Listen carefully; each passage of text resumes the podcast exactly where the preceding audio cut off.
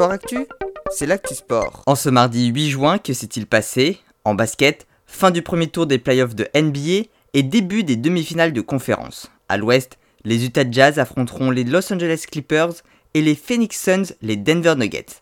À l'est, les Sixers de Philadelphie sont opposés aux Washington Hawks et les Brooklyn Nets aux Milwaukee Bucks.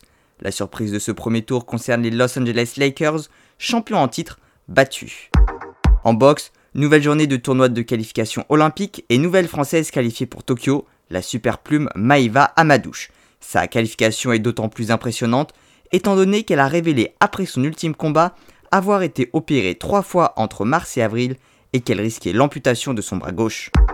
En cyclisme, troisième étape du Tour de Suisse et nouvelle victoire de Mathieu Van Der Poel de la Alpecin Phoenix. Le Belge récupère le maillot de leader juste devant Julien Alaphilippe pour une seconde. En tennis, début des quarts de finale de Roland Garros. Chez les hommes, Alexander Zverev a éliminé Alejandro Davidovich Fokina et Stefanos Tsitsipas affrontera ce soir Daniel Medvedev. Chez les femmes, qualification de Tamar Zidanzek et d'Anastasia Palyuchenkova. En athlétisme, pourtant sélectionnable, Johan Koval a pris la décision de ne pas se rendre aux Jeux Olympiques de Tokyo, souffrant d'une douleur trop importante au niveau de l'aponévrose du pied.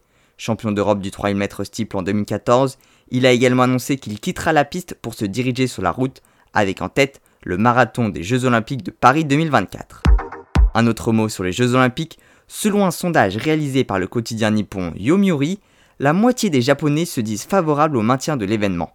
C'est un chiffre qui est en hausse. Le mois dernier, seuls 39% des sondés l'étaient. En football, ce soir, l'équipe de France affronte la Bulgarie pour leur dernier match de préparation pour l'Euro.